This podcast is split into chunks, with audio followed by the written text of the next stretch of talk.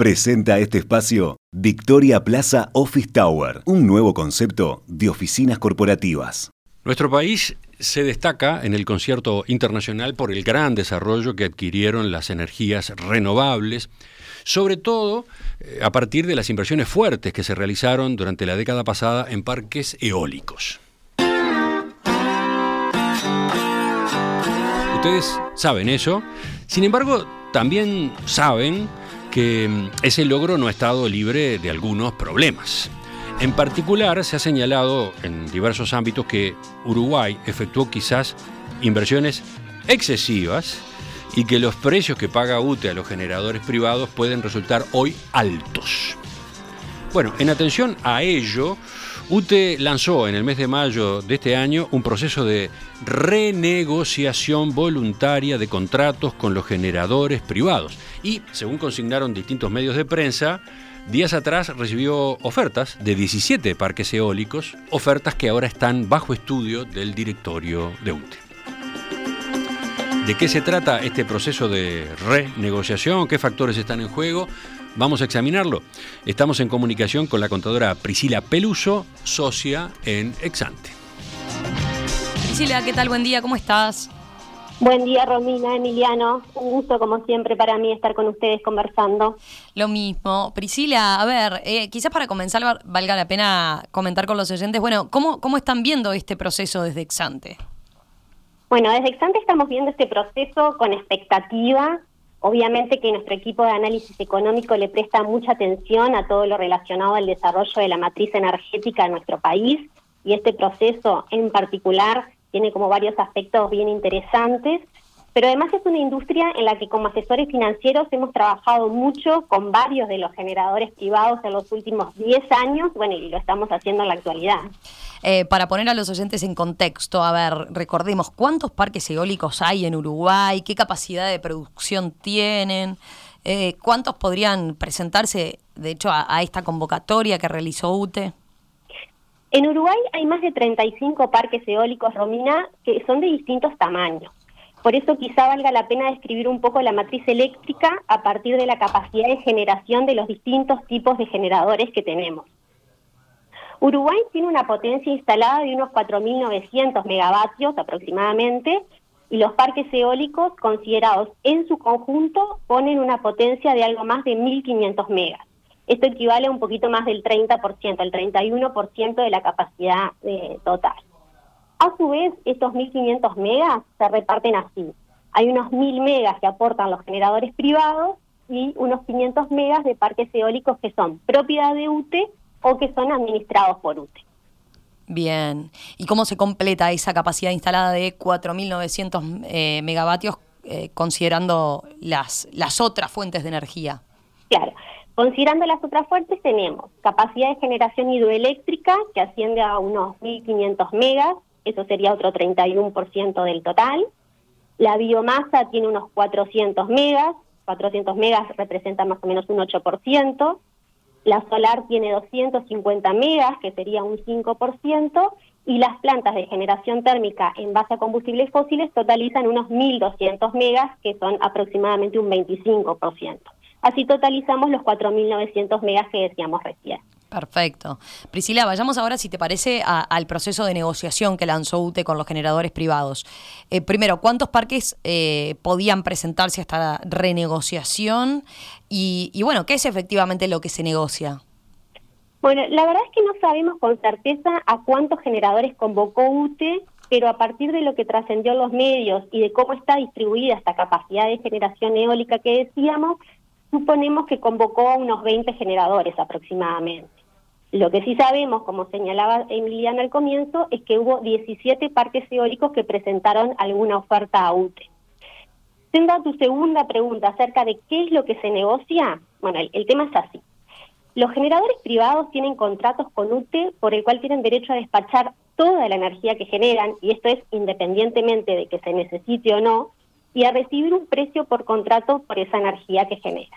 En la jerga estos contratos se les llama PPA, PPA por las siglas en inglés que significa contrato de compraventa de energía, justamente. Entonces, el precio de venta UTE que tienen los generadores está determinado en estos contratos y se ajusta por una paramétrica.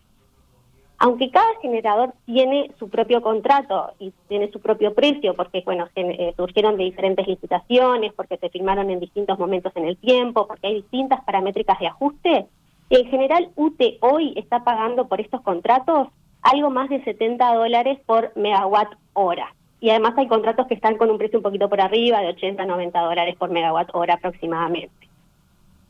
A su vez, estos contratos tienen un plazo remanente de unos 12 años, más o menos, y esto es generalizando, porque en realidad también el plazo remanente depende de cuándo se terminaron de construir y comenzaron a operar cada uno de los parques. Entonces, UTE convocó a los generadores a proponerles extensiones en el plazo de estos contratos a cambio de aceptar, de que el generador acepte una reducción en el precio que UTE les está pagando hoy. Entonces, esta negociación tiene aspectos de índole financiero y otros que son más inherentes al negocio, digamos. Eh, eh, ¿Cómo es eso, Priscila? A ver, ¿podemos explicar esos aspectos de negocio y, de índole financiero, como le llamabas? Sí, claro, Romina. Comencemos primero por los aspectos de, índole de negocio relacionados al negocio. Los contratos cuando se firmaron originalmente hace unos más de, 10 años, se firmaron por un plazo de operación de 20 años. Eso era en el entendido de que para ese plazo los fabricantes y otras empresas garantizaban un mantenimiento y un rendimiento, es decir, una producción de los generadores para 20 años. Pero hoy ya se sabe que o se entiende que los parques van a tener una vida útil mayor. ¿Qué es esto? Quiere decir que van a funcionar por más tiempo de esos 20 años que originalmente se había pensado. Entonces, una vez que los contratos venzan, los parques van a poder seguir vendiendo energía útil. Solo que si no tienen un contrato, lo van a tener que hacer en lo que se llama en el mercado spot.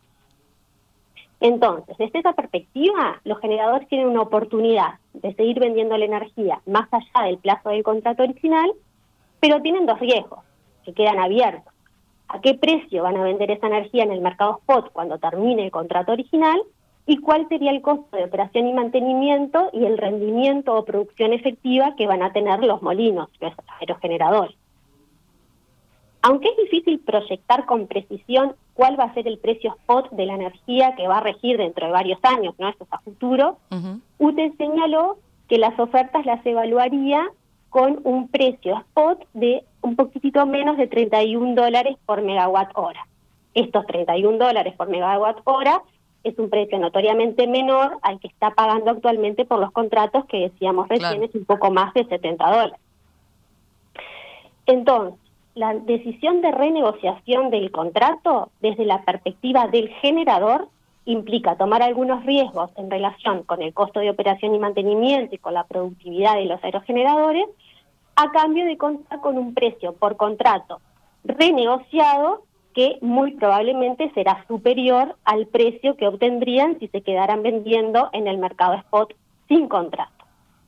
Pero para poder acceder a ese contrato más largo, tienen que ofrecer un descuento en los precios que hoy tienen acordado en sus contratos. Bien, y ahí entra, eh, me imagino, un cálculo financiero, es así, ¿no? Y exactamente, ahí entramos lo financiero.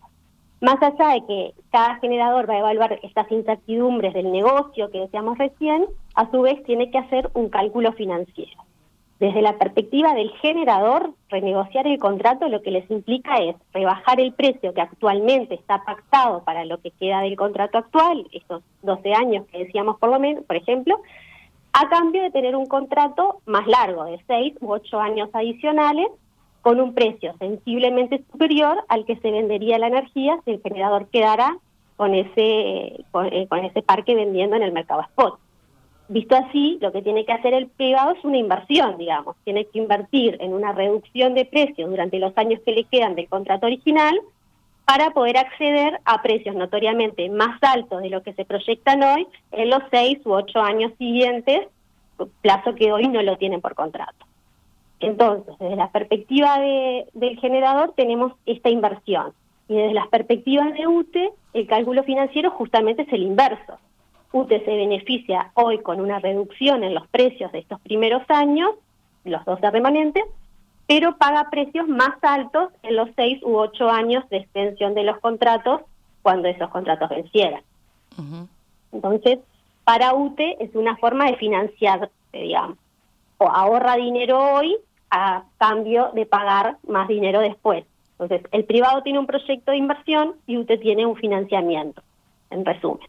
Bien, perfecto. Eh, ya para terminar, Priscila, ¿qué cabe esperar entonces de este proceso? Bueno, no tenemos elementos para aventurar el resultado hoy. Lo que sí sabemos es que UTE señaló que estaría dispuesta a renegociar contratos por hasta 500 megas, eso es más o menos la mitad de la capacidad que tienen los generadores privados de energía eólica, y así UTE va a tener que sopesar el costo financiero que implica aceptar cada una de las ofertas a la luz de dos criterios. ¿Cómo compara el nuevo precio reducido, digamos, que, le están ofreciendo los generadores versus ese precio spot o, lo que espera de ese precio spot eh, en el futuro y el costo financiero de la operación? Los privados en sus cálculos van a considerar estas mismas variables pero además tienen que administrar el riesgo relativo a los costos de operación y a la productividad de los, molinos, como decíamos, y además a los privados se le agrega otro elemento que tienen que considerar, que es el efecto de, esta reducción en el precio en el marco de su estructura de financiamiento, es decir, en la capacidad de repago de las deudas financieras que tomaron en su momento para construir los parques. estas infraestructuras es muy normal, es muy común que se financien con una proporción de deuda financiera relevante. Entonces, acá se le abren como diferentes posibilidades al generador. O sea, por un lado puede ser que esta reducción de, del precio no afecte nada su capacidad de repago, o puede ser que en la medida que renuncia a ingresos, tenga menos flujo disponible, digamos, para pagar sus deudas financieras, entonces necesita renegociar este financiamiento para achicar el monto que tiene que destinar anualmente al pago de las deudas. Pero además, extender el plazo de los contratos con UTE le genera una posibilidad de obtener una extensión en sus plazos de financiamiento.